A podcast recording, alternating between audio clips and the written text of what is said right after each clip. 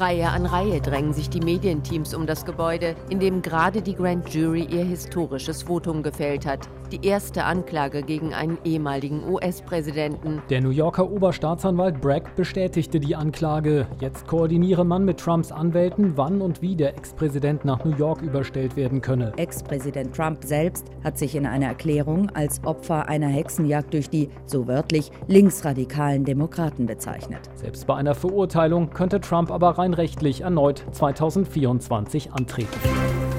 News Junkies. Verstehen, was uns bewegt. Ein Podcast von RBB24 Inforadio.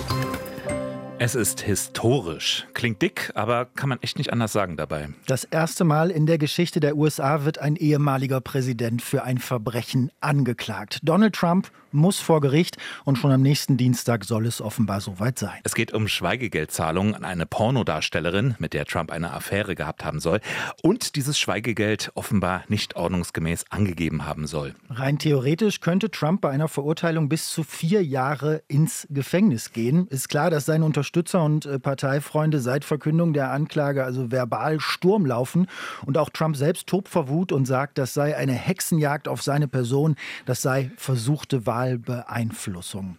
Denn nächstes Jahr sind ja Präsidentschaftswahlen und Trump will ja wieder antreten. Ist aber bei weitem nicht das einzige Verfahren, das es aktuell gegen Trump gibt. Es ist nur noch bei keinem anderen Anklage erhoben worden, unter anderem zum Kapitolsturm und zur Wahlbeeinflussung in Georgia. Da wird aktuell noch ermittelt. Auch da könnte es aber zu weiteren Anklagen gegen Trump kommen. Was also wirft man dem Präsidenten genau vor? Was ist von dem Prozess um das Schweigegeld zu erwarten und was heißt es eigentlich für die Präsidentschaftswahlen in den USA 2024? Über all das reden wir heute bei den News Junkies an diesem Freitag, den 31. März. Schön, dass ihr zuhört, sagen Martin Spiller und Hendrik Schröder. So, jetzt erstmal der Reihe nach. Also, Trump wird angeklagt, weil er Schweigegeld an einen Pornostar gezahlt habe, an Stormy Daniels. So ungefähr lauten jetzt die Schlagzeilen. Aber lass uns das erstmal aufdröseln. Wer soll wann wie was gemacht haben? Was ist jetzt Phase? Also dazu vorweg, die genauen Anklagepunkte sind noch unklar. Die Anklage ist noch unter Verschluss und wird erst dann öffentlich gemacht, wenn es einen Termin gibt für den Prozessauftakt, beziehungsweise also wenn klar ist, wann Trump vor dem Gericht äh, erscheinen muss. Es gibt Medienberichte, die gehen aktuell davon aus, dass man sich möglicherweise, wahrscheinlicherweise auf kommenden Dienstag einigen konnte. Was man weiß, ist, dass es in der Tat um den Fall der Pornodarstellerin Stormy Daniels geht mhm. und Trumps Verhältnis zu ihr und um Geld. Es ist ja in den USA so, dass Schweigegeldzahlungen grundsätzlich nicht verboten sind, aber man muss das eben in seinen Steuerabrechnungen und so weiter angeben, wofür und wie das verwendet wurde. Und das hat, so liegt es nahe, Trump offenbar nicht gemacht. Ja, also mutmaßlich ist es so, dass Donald Trumps Anwalt das Geld für ihn bezahlt hat, also Schweigegeld an die Pornodarstellerin und dass Trump dem Anwalt das dann zurückgezahlt hat, es insofern insofern aber nicht als seine Zahlung an die Pornodarstellerin auftauchte und dass das eben Verschleierung sein könnte äh, und gegen Gesetze zur Wahlkampffinanzierung möglicherweise verstoßen hat und somit also strafbewehrt wäre. Also obwohl die Anklageschrift noch gar nicht öffentlich ist, äh, geht zum Beispiel der ehemalige Staatsanwalt und Chef des Rechtsinstituts der New York University, Michael Waldman, davon aus, dass es schon eine dicke Nummer wird. Ich wäre sehr überrascht, wenn das bloß eine technische Angelegenheit wäre, ein Ticket fürs falsch parken wahrscheinlicher ist, dass es etwas Schwerwiegendes ist, mit Dutzenden von Anklagepunkten. Michael Cohen, das ist ja dieser ehemalige Anwalt äh, von Trump, der sich ja mittlerweile auch von Trump distanziert hat, der ja sagt, er habe 2060, äh, 2016 Entschuldigung, im Auftrag von Trump äh, Geld an Stormy Daniels, an die Pornodarstellerin gezahlt. Trump bestreitet das auch nicht. Er sagt aber, er habe keine Affäre mit Stormy Daniels gehabt. Stormy Daniels sagt aber, sie hätte zwischen 2006 und 2007 äh, sehr wohl ein Verhältnis mit Donald Trump gehabt. Und übrigens der Anwalt, also Michael Cohen, der bei dem Prozess jetzt Kronzeuge sein soll, der hat an anderer Stelle vor Gericht auch schon mal gelogen. Ja, es macht ihn nicht stärker als Zeugen. Nicht unbedingt. Und noch eins, also mit wem man wann eine Affäre hat, ist ja nun auch Privatsache und weder politisch noch strafrechtlich relevant. Selbst für einen Trump gilt ja sowas wie ein Recht auf Privatsphäre. Also ob da jetzt eine Affäre bestand oder nicht, darum geht es gar nicht vor Gericht. Es geht eben darum, ob das Schweigegeld verschleiert wurde oder nicht, weil eben Trump damals als angehender Präsident nicht beschädigt werden sollte. Zumindest kann man das nach jetzigem Stand so annehmen. Interessant ist ja auch, dass das jetzt überhaupt vor Gericht geht. Ne? Also die Untersuchung der Staatsanwaltschaft dazu gab es ja schon lange, mhm. aber jetzt wurde eben so eine äh, Grand Jury eingesetzt, um zu entscheiden, ob Anklage äh, erhoben werden soll. Und, und diese Grand Jury, die besteht aus 23 Geschworenen. Das sind Laien, äh, die sich die verschiedensten Zeugenaussagen angehört haben. Seit Januar schon saßen die zusammen und die durften, konnten, sollten dann entscheiden. Und die haben entschieden und dem Staatsanwalt signalisiert, ja, machen. Also klar, Trump hatte schon vorher damit kokettiert und äh, es ist jetzt äh, auch nicht unwahrscheinlich, dass es noch mehr Anklagen geben wird. Äh, das hast du dir ja noch ein bisschen näher angeschaut, da reden mhm. wir nachher noch drüber. Aber dass Trump jetzt wirklich vor Gericht muss, es ist schon ein Hammer. Geht jetzt natürlich auch darum, wie das ganze Prozedere eigentlich laufen soll. Ne? Also Trump wohnt ja in Florida, das Gericht, das befindet sich aber in New York, in Manhattan. Und nach US-Recht, da muss der Angeklagte vor Gericht auch erscheinen.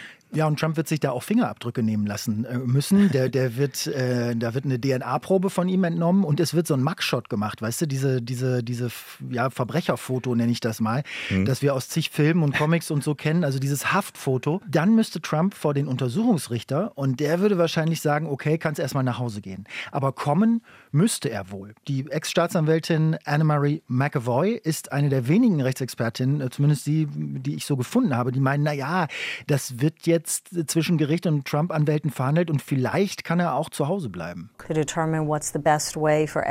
Sie überlegen, was für alle das Beste ist, auch mit Blick auf die Sicherheit der New Yorker Bevölkerung und ihre Bewegungsfreiheit im Fall von Protesten. Vielleicht sagen Sie, dass es einfacher wäre, ihn in Florida zu lassen. Ja, Proteste sind das Stichwort. Ne? Das ist natürlich auch eine Sicherheitsfrage. Trump hat ja schon gesagt, dass er sich einer Anklage stellen würde, auch dass er nach New York kommen würde. Aber gleichzeitig hat er eben seine Anhänger zu Protesten aufgerufen. Also natürlich alle erstmal ein bisschen hellhörig und nervös geworden. Mhm. Man weiß ja jetzt, was das bedeuten kann, dass man vielleicht nicht nur mit friedlichen Demonstranten oder so rechnen sollte. Mhm. Die Sicherheitsbehörden in New York, die sind dementsprechend wohl auch schon ziemlich alarmiert. Bisher jedenfalls ist alles ruhig geblieben. Also das Vokabular von Trump ist auf jeden Fall so, wie man es äh, kennt. kennt. Er spricht von politischer Verfolgung, von versuchter Wahlbeeinflussung. Also generell sind die Republikaner da echt in, in verbaler Aufruhr. Der Vorsitzende des US-Repräsentantenhauses McCarthy zum Beispiel, der hat erstmal getwittert, der Oberstaatsanwalt würde versuchen, sich in die Präsidentschaftswahl einzumischen, die Demokratie irreparabel ähm, beschädigen und das Repräsentantenhaus würde ihn zur Rechenschaft ziehen. Mhm.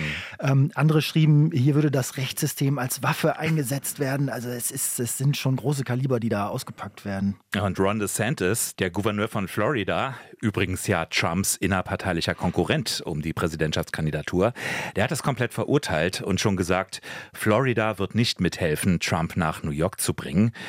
Die Demokraten, die äußern sich da deutlich moderator. Also es sind wenige hämische oder angreifende Kommentare zu lesen, was man hätte vielleicht denken können. Mhm.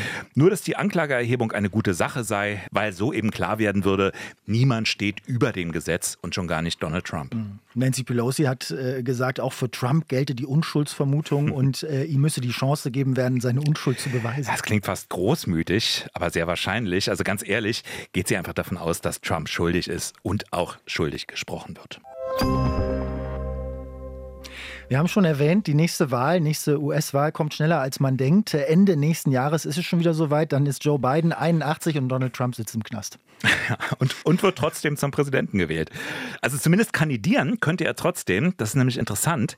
Also ob er dann im Gefängnis sitzen wird, ist angesichts seines Alters und der möglichen Länge eines solchen Strafprozesses auch eher unwahrscheinlich. Aber es ist möglich.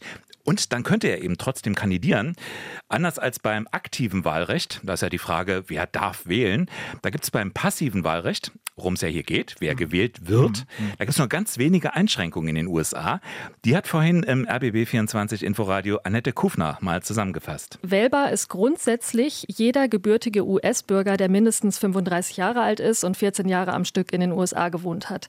Und dann gibt es zwei Verfassungszusätze. Das sind eben diese Ausnahmen, wo das passive Wahlrecht ähm, eingeschränkt werden kann.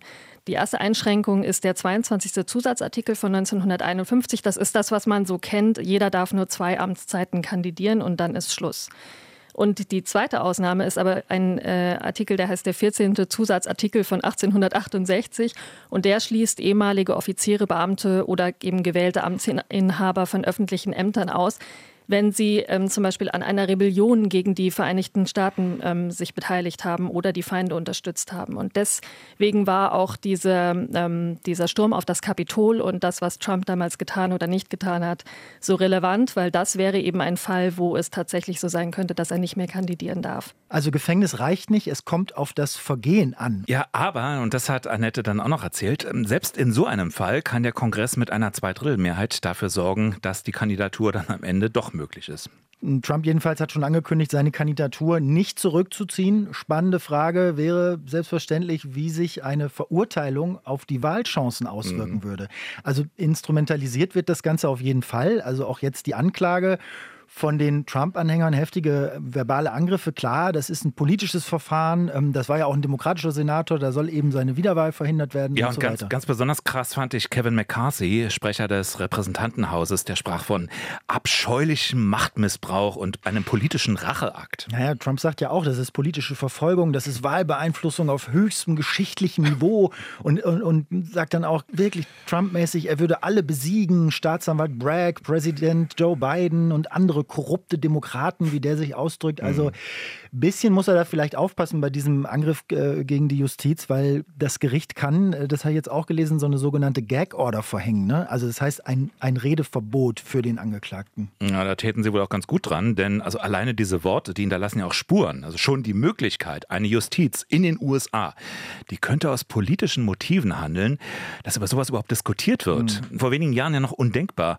Das macht auch Boris Vormann Sorge, Politik Politikwissenschaftler am Bard College Berlin. Mit dem haben wir heute im RBB24 Inforadio gesprochen. Dass die äh, Judikative, die Gerichte in Zweifel gezogen werden und als politisiert dargestellt werden können. Und das ist ein längerer Prozess.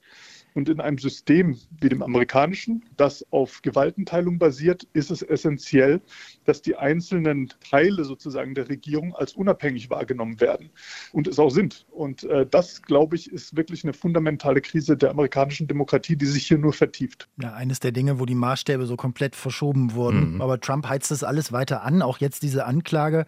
Und ich meine, Bilder einer Verhaftung der Ex-Präsident in Handschellen, da warten seine Anhänger ja eigentlich nur drauf. Dann ist ja der totale Märtyrer. Ja, und der hatte sie auch schon mal vorbereitet. Ne? Also am 21. März, ähm, da hat es ja schon mal geheißen von Trump, er würde verhaftet werden, äh, im Wissen dann seine Anhänger damit zu mobilisieren. Denn die stehen ja weiter hinter ihm. Und auch Boris Vormann glaubt, die Anklage jetzt, die nützt Trump. Also er kann ja ganz klar sagen, dass er hier angegriffen wird. Er hat nach wie vor sehr konstant 40 bis 42 Prozent der Wählerinnen und Wähler in den USA hinter sich. Das ist ein beträchtlicher äh, Teil der Wahlbevölkerung. Wobei die Trump-Begeisterung in seiner Partei ja ein klein bisschen nachgelassen hat. Es gab ja gerade die CPAC, das ist die Conservative Political Action Conference, also eine Konferenz konservativer Aktivisten. Die findet jedes Jahr statt. Jetzt im März war es wieder soweit. Trump war auch dabei. Und da wurde eine Umfrage gemacht und das Ergebnis war, 62 Prozent der Teilnehmer waren für eine Rückkehr Trumps als Präsident. Ist die Mehrheit, sind aber sieben Prozentpunkte weniger als im Vorjahr. Aber ein Präsidentschaftskandidat im Knast, da ist dann schon die Frage, wie die Parteibasis der Republikaner darauf äh, reagieren würde. Also die Hardcore-Fans, denen ist das wahrscheinlich mindestens egal. Mhm. Die rufen jetzt schon mal zu Spenden auf, aber dem einen oder anderen Wechselwähler ist das dann vielleicht doch die Umdrehung zu viel. Ja, dachten wir aber auch schon oft. Ne? Aber kommen wir mal zurück. Also wir waren bei den Reaktionen seitens der Republikaner und Trump-Anhänger. Aber auch Demokraten sehen die Anklage durchaus skeptisch und fragen, ist das jetzt überhaupt das richtige Verfahren? Also es gab zwei Impeachments. Der Mann hatte zum Sturm auf das Kapitol aufgerufen, friedliche Amtsübergabe behindert. Also diese ganzen Dinge, die eben die Verfassung unterminieren. Ja, ja und jetzt hier Falschbuchung von Schweigegeld an eine Pornodarstellerin. Also ist das dagegen nicht eine Lappalie? Es gibt natürlich auch viele andere Fälle, in denen Trump viel gravierendere Dinge vorgehalten werden. Und die Frage ist jetzt natürlich, ob man nicht den Dampf aus dem Kessel nimmt, dadurch, dass man ihn für so eine Sache, die vielleicht weniger gewichtig ist für die amerikanische Demokratie als solche, dann vor Gericht ziehen müsste. So analysiert es der Politikwissenschaftler Boris Vormann. Man muss muss dazu sagen, auch diese Dinge werden ja noch juristisch aufgearbeitet. Ne? Also das Pornoverfahren, wenn ich das mal so nennen darf, jetzt, das ist ja nur eins von mehreren. Also wenn wir da einen kleinen Überblick wagen, die Kapitol Trump-Erstürmung. Da prüft Sonderermittler Jack Smith seit November, ob der damalige Präsident strafrechtliche Verantwortung für den blutigen Angriff auf den US-Kongress trägt. Mhm. Trump hatte seine Anhänger ja zuvor dazu aufgerufen, zum Kapitol zu marschieren und auf Teufel komm raus, so wörtlich zu kämpfen. Ist das Anstiftung oder Beihilfe zu einem Aufstand? Also der Untersuchungsausschuss des Repräsentantenhauses hat da auf jeden Fall schon mal die Einleitung eines Strafverfahrens empfohlen. Ja, die Wahl 2020, äh, rund um die wird auch in Georgia ermittelt. Da geht es um Wahlbetrug oder Wahlbeeinflussung zumindest. Wir erinnern uns an dieses bekannt gewordene Telefonat, in dem Trump den Wahlleiter in Georgia aufgefordert hat, die für einen Sieg nötigen Stimmen zu finden. Irgendwie. Mhm. Mehrere Mitglieder einer Grand Jury haben Anklage empfohlen. Jetzt Jetzt ist da die Staatsanwältin gefragt. Die muss jetzt über den Fortgang entscheiden. Und dann sind ja noch diese Geheimdokumente aus dem Weißen Haus. Ne? Auch die mhm. sind ein Thema für Sonderermittler Smith. Ähm, die Bundespolizei, das FBI, hatte ja bei einer Razzia in Trumps Anwesen in Mar-a-Lago zahlreiche Unterlagen beschlagnahmt, die Trump bei seinem Auszug aus dem Weißen Haus in sein Anwesen mitgenommen hatte. Und darunter Dokumente mit höchster Geheimhaltungsstufe. Es könnte ein möglicher Verstoß gegen das Spionagegesetz sein. Ja, also es könnte auch sein, dass das jetzt eben nur der Auftakt ist einer ganzen Reihe von Verfahren gegen Donald Trump. Kommen wir mal zurück auf das aktuelle Verfahren. Da sind ja viele schon besorgt, äh, ob das am Ende zu einer Verurteilung führt oder ob das Ganze platzt und mit einem Freispruch womöglich endet. Also Klar, Schweigegeld ist geflossen, haben wir gesagt. Das hat ja auch Trumps Anwalt Cohn, der hat es ja schon bestätigt. Nur eben die Zahlung von Schweigegeld, die mhm. ist erstmal nicht illegal. Ja, ja, also die Frage ist nur, ob das Geld als unzulässige Wahlkampfspende genau. genutzt wurde, dann oder verschleiert wurde, dann wäre es ein Verstoß gegen die Regeln zur Wahlkampffinanzierung.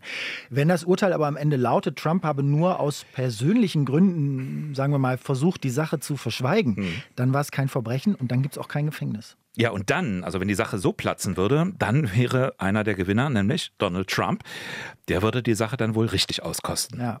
Interessant ist ja, was das dann für Folgen hätte für die erwähnten anderen Verfahren. Ne? Also die werden dann sehr wahrscheinlich diffamiert werden, als jetzt versuchen sie es erneut irgendwie mhm. äh, unserem Donald irgendwas anzulasten. Also der politische Schaden, der wäre riesig.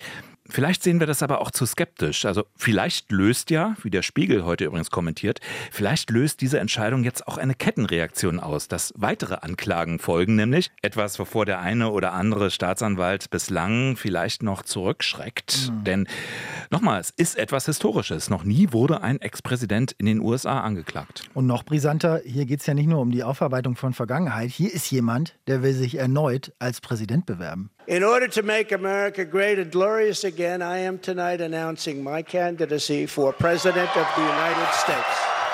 Ja, und das notfalls auch aus dem Gefängnis. Das waren die News Junkies, Hendrik Schröder und Martin Spiller. Und wir verabschieden uns jetzt in die Osterpause. Nächste Ausgabe erst wieder Dienstag nach Ostern. Zu erreichen sind wir aber immer unter newsjunkies.rbb24inforadio.de für eure Meinung. Genießt die schönen Tage. Bis bald. Tschüss. News Junkies Verstehen, was uns bewegt.